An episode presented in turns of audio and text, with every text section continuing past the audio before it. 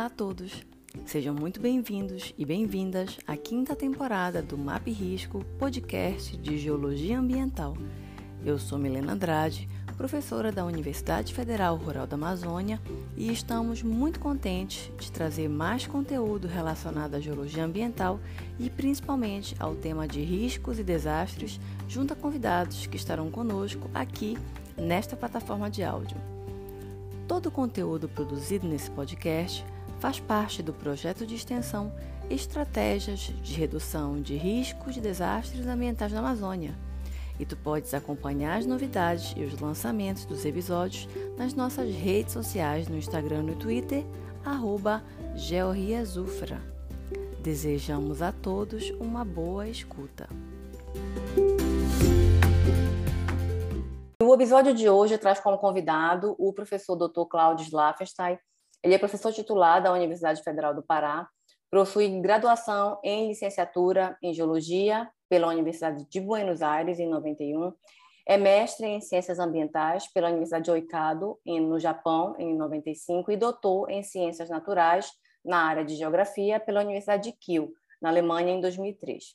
Atualmente, ele está como professor visitante da Universidade de Pittsburgh, nos Estados Unidos, né, no período aí de 2021 até 2022, e tem uma vasta experiência na área de ordenamento e planejamento territorial, gestão costeira, gestão e análise de riscos de desastres e adaptação às mudanças climáticas. Foi bolsista de produtividade PQ2 do CNPq entre 2017 e 2021. Foi coordenador do programa de pós-graduação em gestão de recursos naturais na Amazônia pela UFPA entre 2010 e 2011. Também foi diretor-geral do Núcleo do Meio Ambiente entre 2013 e 2014 e pró-reitor de Relações Internacionais da UFPA em 2016, bem como diretor de Relações Internacionais da UFPA entre 2016 e 2019. Atualmente, ele é professor do Núcleo de Altos Estudos Amazônicos da Universidade Federal do Pará e membro do painel de expertos da UNFCCC e da International Society for Development and Sustainability do Japão. Então, Cláudio, é, inicialmente seja muito bem-vindo né, a esse canal aqui de divulgação científica e esse é o episódio de estreia da quinta temporada do Map Risco de podcast de Geologia Ambiental e que traz como tema pesquisas em riscos e desastres na Amazônia. Obrigado, obrigado a vocês. Eh, espero que, primeiro, obrigado então a vocês por estar nos escutando em qualquer lugar e em qualquer momento. E eh, parabenizar eh, a professora Milena eh, por eh, esta iniciativa que obviamente está dentro do ámbito das suas actividades eh, académicas, en particular na Universidade Federal Rural da Amazônia, e é um grande honra para mim estar aqui inaugurando esta nova temporada de eh, actividades dentro destes podcasts. Fico à disposição e espero que poder ser útil com qualquer tipo de resposta às perguntas.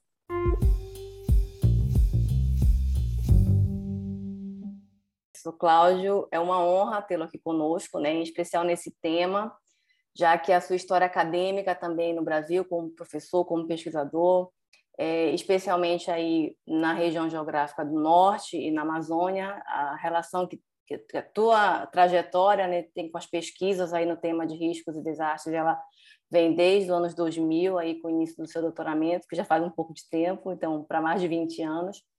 E já que o tema é, que é, tu tens desenvolvido né, ao longo do tempo tem sido muito próximo, né, especificamente nos temas de risco, vulnerabilidade, adaptação, na zona costeira amazônica, na Amazônia em geral, e especialmente aqui no estado do Pará. Então, eu acredito que o fato né, de tu teres uma contribuição significativa para a pesquisa e para a formação de recursos humanos nessa área é, tenho uma curiosidade né, de perguntar, apesar de a gente já se conhecer há muitos anos, como foi que começou esse interesse né, pelo tema de desastres e como isso tudo se encaminhou para esse recorte aí, para o desenvolvimento de pesquisas de riscos e desastres aqui na Amazônia.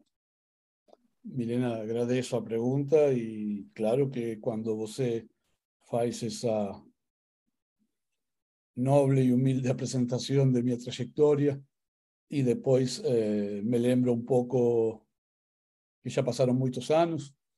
Uno fica lembrando qué es lo que aconteció y, verdaderamente sí, mi actuación en Brasil comenzó un poco antes, uh, do 2000, eu cheguei no ano 1995, eu sou argentino, mas uh, já meu sobre o tema de desastres começa na minha formación como geólogo en Buenos Aires y particularmente podría decir o defino siempre que o que me eleva y lo que me motiva Estoy hablando desde el año 90 o antes, cuando todavía no se falaba mucho sobre el tema, era, es a relación íntima entre un hombre, a sociedad y a naturaleza. Estoy hablando de algo que 40 años atrás no era muy común falar. Si pensamos que la famosa reunión de Río 92 fue en el 92, eh, podemos decir que eh, eh, ese pensar a relación entre hombre y naturaleza siempre fue la principal motivación. Y creo que, sin duda alguna, esa relación entre hombre y naturaleza se expresa más claramente, se observa más claramente en momentos de crisis. Y esos momentos de crisis son los que, de alguna manera, estamos denominando ya mucho tiempo los momentos de desastres o los tiempos de desastres. Entonces, o meu interés siempre fue por entender qué pasaba en esa relación cuando él entraba en crisis. Cuando llegué a Brasil, y particularmente a Amazonia, me encontré con que ese tema, si bien en Argentina era desconocido, o en un mundo era un poco desconocido en la década del 90, inicio del 90, cuando llegué en Amazonia era totalmente falar sobre temas de poco interés para la población, para la sociedad científica, para la academia y para los gobiernos, ya que se tenía una idea que la naturaleza era algo separado de la sociedad y que entonces mm, cualquier tipo de crisis en esa relación, que nos llamábamos halagamientos, nos llamábamos inundaciones, normalmente eran algo natural y que no podríamos hacer nada y que era algo natural y que al cual no ya estábamos acostumbrados como amazónidas, como riberiños, etcétera, etcétera. Esto fue a través de, de mucho falar, de mucho escribir, de mucho formar, comenzamos a darnos cuenta que esto no era así y que uno de los principales problemas que existían en Amazonia era la falta, se juntó al mismo momento a falta de un ordenamiento, de una zonificación y un ordenamiento del territorio. Cuando juntamos esos dos elementos, sociedad, naturaleza, y por encima de ellas una falta de ordenamiento, de ocupación de esa sociedad y no territorio, es que comenzamos a deslanzar con nuestras actividades de pesquisa y de eh, formación y de generación de eh, políticas públicas. Yo puedo decir de alguna manera, y no sé si, y no extendiéndome mucho, que en un inicio no estivemos que aplicar muchos conceptos, aplicar muchas metodologías que vinían del exterior del país o del exterior de la región. Y que con el decorrer del tiempo nos comenzamos a criar metodologías y nos comenzamos a aplicar y a pensar a nuestra región a través de ese prisma. Y eh, hoy eh, podemos decir que, hemos, que, que, que hemos tenido suceso. Cuando digo tenemos, no es una cuestión de humildad, y tenemos porque ya es un grupo bastante grande de personas, pesquisadores, profesionales, que estamos llenando conocimiento y no simplemente copiando, colando conocimiento uh, que ven de, fuera de la región. A nuestra región es muy particular, a nuestra sociedad es muy particular y muy diversa, y a nuestros tipos de uh, fenómenos naturales o de naturaleza también es muy especial. Y por lo tanto, podemos decir que tenemos algún tipo de situaciones de desastres características en Amazonia. Não sei se tenho respondido mais ou menos. Não, com certeza. E é interessante que, por mais que a gente é, retorne aí para a década de 90, né, algumas perguntas e colocações que a gente escuta até hoje não necessariamente no meio científico, mas nos remetem aqui. A gente ainda tem problemas de inundação e alagamento por conta da chuva, e, e não linka muito isso com políticas públicas ou com ordenamento territorial. Então, parece que as questões, por mais que já tenham avançado muito, uma, ainda permanecem. Né? Uma das questões que eu sempre aprendi, repi, aprendi e repito e acredito é uh, que os desastres são problemas decorrentes uh, ou as crises entre o homem e a natureza são decorrentes de uh, problemas em nosso desenvolvimento. Lamentavelmente, uh, como você bem diz, passaram 40 anos, um pouco mais, mas os problemas do desenvolvimento continuam sendo os mesmos.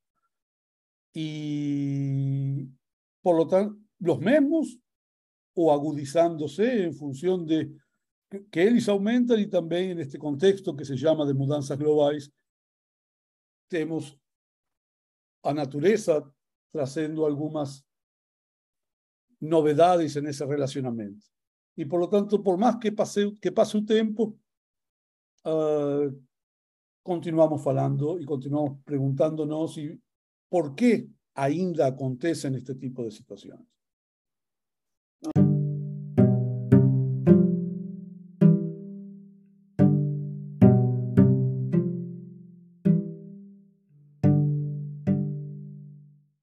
Acho que fazendo já o link aqui para um segundo bloco, uhum. que a gente é, né, menciona a questão do, do, que permaneceu o mesmo, né, apesar dos avanços, mas acho que ao longo do, desse tempo, né, também houve um, um boom também de, de cursos de pós-graduação é, é, se engajando nesse tema de gestão de riscos e desastres, de riscos de desastres no Brasil e na Amazônia também. Né? A gente tem o próprio pós-graduação aqui que é voltada especificamente para esse tema. E então, ao longo assim do, do seu percurso, né, profissional, acadêmico, como pesquisador, é, por mais que a gente identifique essas questões que que ainda permanecem sem resposta, apesar de terem resposta, mas ainda sem solução, permanece acontecendo tempo após tempo, né, os desastres. É, bom, vamos colocar sempre o recorte aqui para a Amazônia, mas Sim. quais seriam os avanços assim que tu podes destacar, né, Algum, acho que na pergunta anterior já mencionaste a questão das metodologias, que coisas foram criadas aqui, mas o que mais a gente poderia destacar como avanço né, relacionado à pesquisa de desastre na Amazônia? Bom, o, o principal, ou talvez não, sempre é muito audacioso dizer o principal, mas talvez um dos principais é o fato de, primeiro, o reconhecimento dos sistemas académicos y de pesquisa brasileiro de que el problema existe. Y ese reconocimiento, si bien fue inducido por políticas internacionales, es decir, eh, los organismos internacionales creando eh, conferencias de desastres, conferencias de habitación, ¿eh? estoy hablando de las Naciones Unidas, impulsando los objetivos de desenvolvimiento sustentable y antes objetivos de un milenio, todas esas políticas e iniciativas internacionales têm feito, de alguma maneira, dentro do Brasil, acordar a necessidade de seguir os caminhos que o mundo estava traçando. Mas isso não foi suficiente.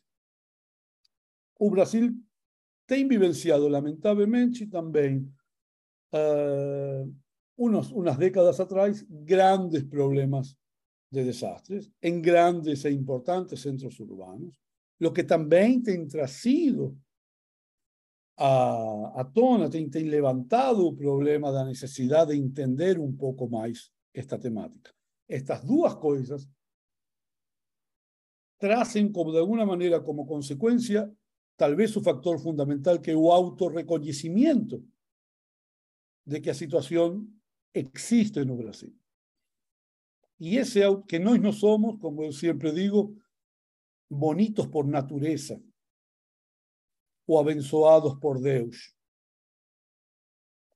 A realidade é que nós temos nossos problemas maiores ou piores que, que em outros países do mundo, mas a negação deles, que foi feita durante muito tempo, e essas canções que estou falando são um exemplo delas, uh, não nos levaram a muitos lados. Academia pegou este, este momento financiada entonces por políticas públicas, y comenzó a entender que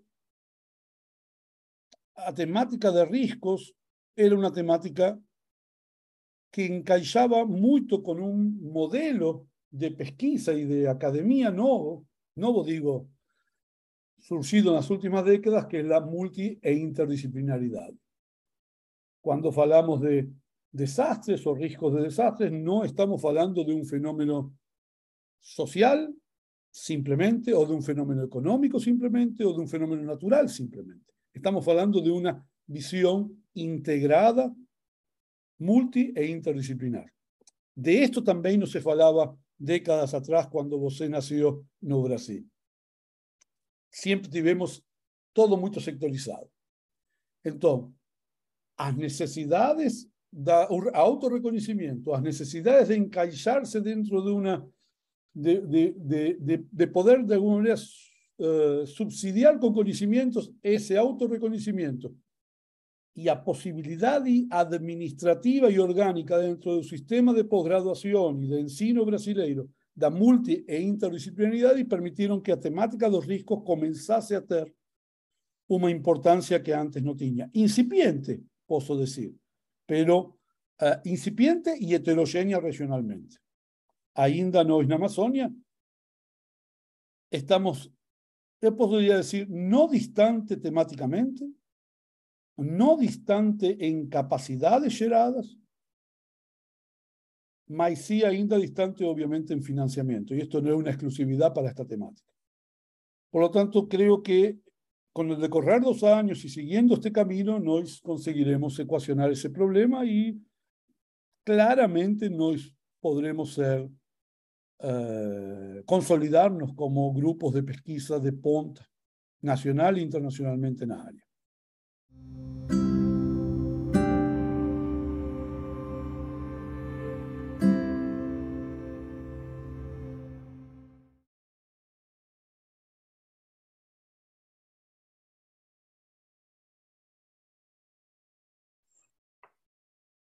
Obrigada, Cláudio, né, por, por, compartilhar conosco né, a tua visão sobre, sobre essas questões, essa, com essa gama de informação também. E ao, ao, decorrer do tempo também a gente tem que houve um, um, alguns avanços, né? A gente tem hoje, a gente inicialmente nessa na pesquisa de riscos e desastres muito muito era trazido do diagnóstico, né? Da própria ameaça, da vulnerabilidade, do risco, que são os fatores da equação do risco de uma maneira simplificada. E de uns tempos, de umas décadas para cá, talvez nessa década e no finalzinho da década passada, a gente teve uma evolução muito grande é, das próprias geotecnologias, né? Então a gente fala muito de diagnóstico, fala muito de mapeamento de risco, fala muito da análise da vulnerabilidade, né? Com o uso de indicadores, que são metodologias é, mais consolidadas, né? Internacionalmente, nacionalmente também, regionalmente também. E como tu avalias assim essa questão do, do papel dessa evolução é, tecnológica, né? E aí a gente falando de sensoramento remoto, hoje em dia a gente fala de big data, de, de análise multitemporal com imagens de diversas resoluções, a, a própria inserção do SIG, né, do Sistema de Informação Geográfica, para esses estudos de, de riscos dos desastres na Amazônia. Como é que tu avalias aí o papel dessa evolução tecnológica dentro da temática e na consolidação e diversificação das pesquisas voltadas para desastres na Amazônia? Uh, elas são, assim, todas estas ferramentas tecnológicas e metodológicas, mas principalmente ferramentas eh, tecnológicas que você tem mencionado, ellas son hoy en día, eh, no, no, no podría se pensar ningún tipo de análisis, no solamente de riesgos, ningún tipo de análisis y de estudios que estuviesen disociados del uso de esas tecnologías. Por lo tanto, el crecimiento de esas tecnologías, y vamos a hablar y vamos a poder colocar ahora eh, prontamente qué tipo de, de crecimiento o avance ella es claramente indisociada, eh, eh, no puede ser disociada del avance de esta temática de los desastres naturales o dos desastres o los riesgos de desastre. Es claro, y sin duda ninguna, que eh, não é possível fazer hoje tipo de pesquisa ou nenhum tipo de resultado de pesquisas si no nos disponibilizamos cada vez más de esa cantidad de dados, de nuevos dados, de dados adquiridos de forma remota o de forma directa, más cada vez más dados que nos permiten entender realidades que antes no teníamos mucho conocimiento. O sea, pelo horario, ¿eh? qué es lo que acontece de noche o qué es lo que acontece cuando yo llegué en Amazonia se falaba mucho la cobertura de nubes, ainda se fala, mas ese problema ya hasta fue superado hace mucho tiempo. Es decir, a realidad de que hoy no estemos, no solamente sabemos qué acontece cuando está lloviendo o cuando está muy con nubes, mas hoy tenemos capacidad de que cada uno de nosotros, y ahí cuando usted fala mucho de vulnerabilidades, cada uno de nosotros sea un gerador de informaciones. 24 horas por día, 365 días ano. A minha vulnerabilidade, por exemplo, já não é estática, sino que ela é, ela é dinâmica comigo, com você ou com quem seja. Porque nós, através do celular, nós, através de sensores, nós estamos permanentemente criando e gerando informação. Precisamos limpar, precisamos filtrar, precisamos pensar que informação é essa. y eso es un tipo de sensor remoto. No preciso solo pensar en un satélite, puedo pensar en un celular. O a captura, cada, eh, cada uno de nosotros tirando cada vez más fotografías de diferentes regiones, a permeabilidad y espacial y temporal de esas informaciones es cada vez mayor. No quiero entrar directamente en lo que pareciera ser un, un punto y es extremadamente importante, mas los propios sensores remotos, así llamados satelitales, eles têm evoluído de una manera tan grande en los últimos tiempos. ¿Y en qué evolución? Bueno, una de ellas es la frecuencia. Otra de ellas es la resolución espacial. Y otra de ellas es qué es lo que ellas nos están permitiendo capturar que antes no sabíamos. Dito esto, un dos principales elementos dentro de toda esta captura de informaciones es la reducción de precios. O si cualquiera de nosotros, entre aspas, puede tener su propio satélite a través de un dron, o que un dron consigue hacer entrando en algunos lugares donde, con una escala de resolución donde antes no se podía entrar, a un, a un. Falei dos celulares a un custo bajo. Y obviamente a, hay que preguntarse por qué las imágenes de satélite tienen bajado tanto de precio. Son, la mayoría son gratuitas, disponibilizadas gratuitamente, y las grandes empresas que antes vendían esas imágenes se han dedicado simplemente a, a, a análisis de ellas. Porque verdaderamente hoy la disponibilidad de informaciones no es o principal punto. Un día de esto se falaba que no podemos hacer nada sin dados. Mas, al mismo tiempo, eu falaba que ter dados no es todo. Y es ahí donde entra o que no se compra o que no tiene resolución, que es o qué hacer con esos dados. O qué esos dados nos pueden generar ¿De qué me sirve tener mayor resolución, mayor frecuencia, o saber qué acontece anoche, o saber qué? Y esto entonces, ese equilibrio, que a veces es muy difícil, entre tener mucha información y saber qué hacer con la información. O que sí, claramente es, hemos evoluido tecnológicamente y hemos evoluido en cuanto a permeabilidad espacial y temporal en función principalmente que los custos estén baixado y nos estemos transformados en cada uno de nosotros, voluntaria o involuntariamente, en generadores de información. Nosotros sabemos, y con esto termino, nosotros sabemos que cada uno de nuestros desplazamientos están controlados de alguna manera, voluntario o involuntariamente, en la medida que usamos o no usamos un GPS, o que las ciudades están inundadas de cámaras uh, de vigilancia o cámaras de, de tránsito, etc. Por lo tanto, a información ya no cabe simplemente a una imagen de satélite o no cabe simplemente a un survey o a una pesquisa feita no campo a través de entrevistas. No sé si consigo responder, mas tenemos que pensar qué hacer con tanto dado. Você falou en un momento dado garimpagem o mining de dados. ¿Qué es lo que queremos con esto? Porque lo que hoy está fácil es ter dados. Muchos de esos dados están suyos, no están filtrados. Y cuando están filtrados, hacemos qué con esos dados?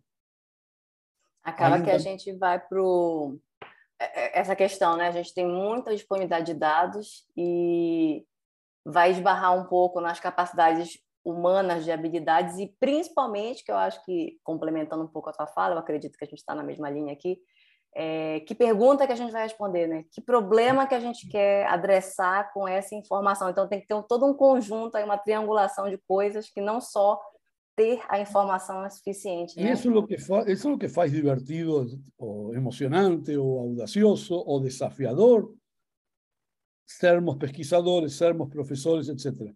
Es reinventarse todo el tiempo, uh, consolidar lo que hemos feito y reinventarse porque verdaderamente los mundos son dinámicos y las preguntas entonces van mudando, mismo que como te hemos conversado anteriormente, la esencia continúa siendo cómo resolver esa crisis entre la sociedad y la naturaleza cuando él ocurre. Só que antes nós no teníamos sabíamos que alguna cosa acontecía, mas diante la ausencia de dados o diante de que esos dados eran extremadamente caros y por lo tanto su disponibilidad y no era plena, nos concentrábamos nuestras pesquisas o nuestras respuestas en, o que esos dados eh, podían nos responder o podían colaborar para responder. Hoy en día tal vez uh, estamos, como falei antes, inundados de dados e não sabemos como utilizá-los, como utilizar esses dados. A resposta para o onde, né, ela já está bem, bem clara com, claro, com claro. todos esses dados. Claro.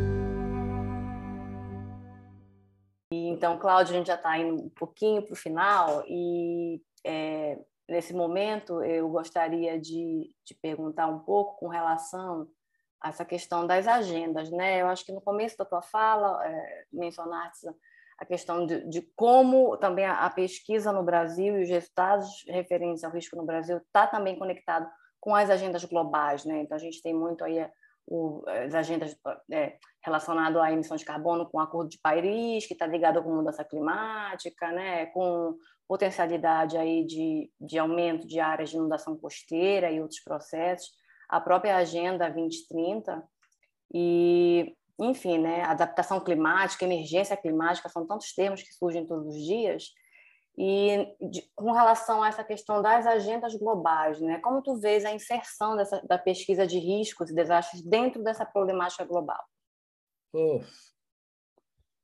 Cada pergunta. É, eu vou começar por, por debaixo.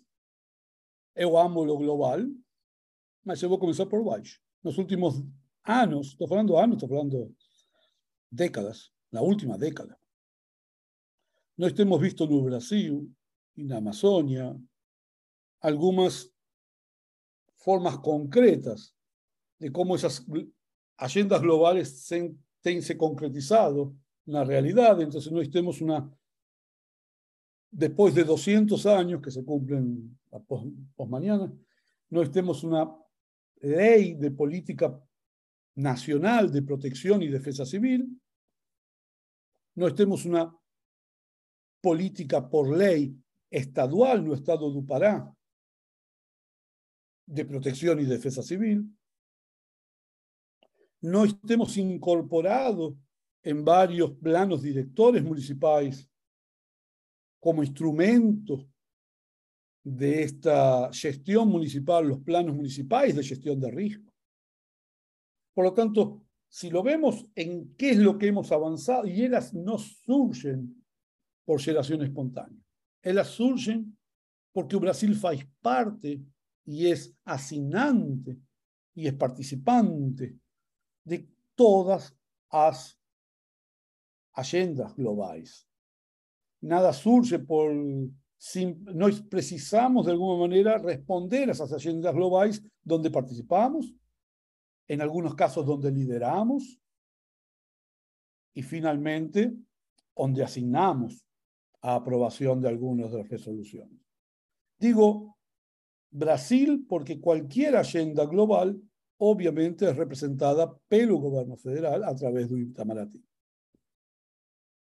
Las agendas globales, ellas no son novas también, tampoco no, eh, también no, ellas son antiguas. Ellas tienen 40 años, tienen 30 años, que para nosotros es casi a mitad de una vida. Y las agendas globales han dado una evolución enorme a, una contribución enorme al desenvolvimiento del planeta, só que ellas siempre chocan con dos realidades muy fuertes, tal vez dos o más, siempre digo dos y después aparece otra. La primera es, ellas son globales. Y por lo tanto ellas no consiguen traspasar algo que nos inventamos 200 años atrás, que es a soberanía nacional.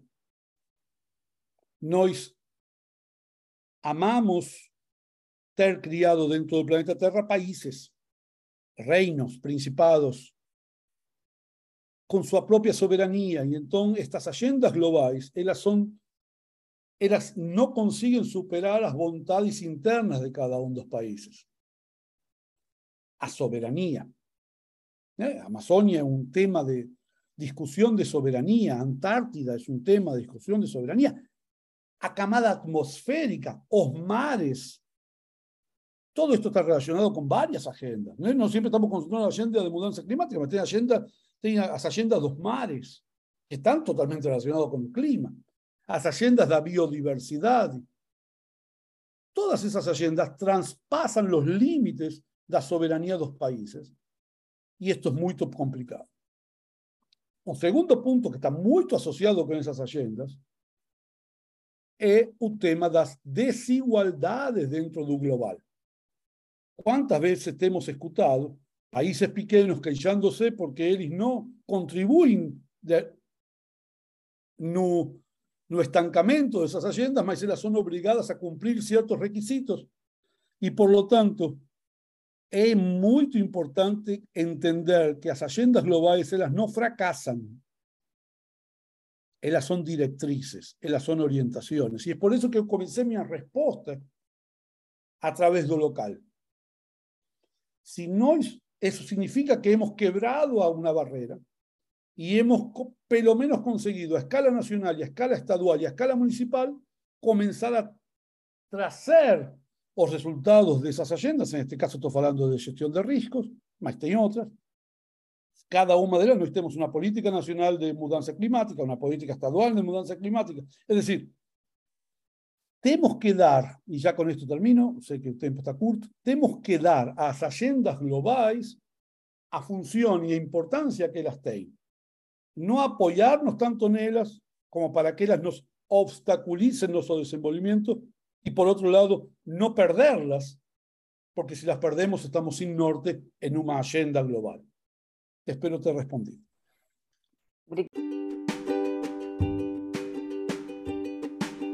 Obrigada, Cláudio. A gente está realmente com o tempo apertadíssimo. É, muito obrigada por ter estado aqui conosco, né, por compartilhar um pouco do teu conhecimento, da tua trajetória aí, que se mistura um pouco com a história de gestão de risco na Amazônia também. Se quiser deixar uma mensagem final para os nossos ouvintes, fique à vontade, volte sempre. Muito obrigada. Bom, só, só rapidamente agradecer novamente.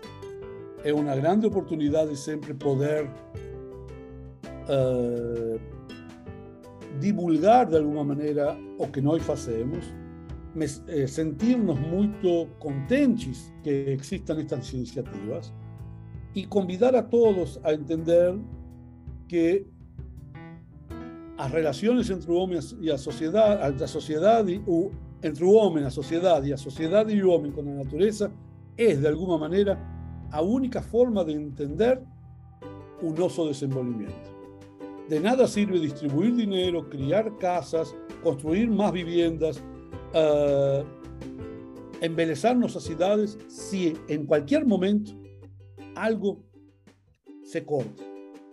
Y por lo tanto, falar de gestión de riscos, ya termino, es falar de educación, es falar de salud, es falar de urbanismo, es falar de planejamiento regional, es falar de distribución de renda, es falar de seguridad humana, de seguridad hídrica y de todas las seguridades que Dios nos está dando últimamente.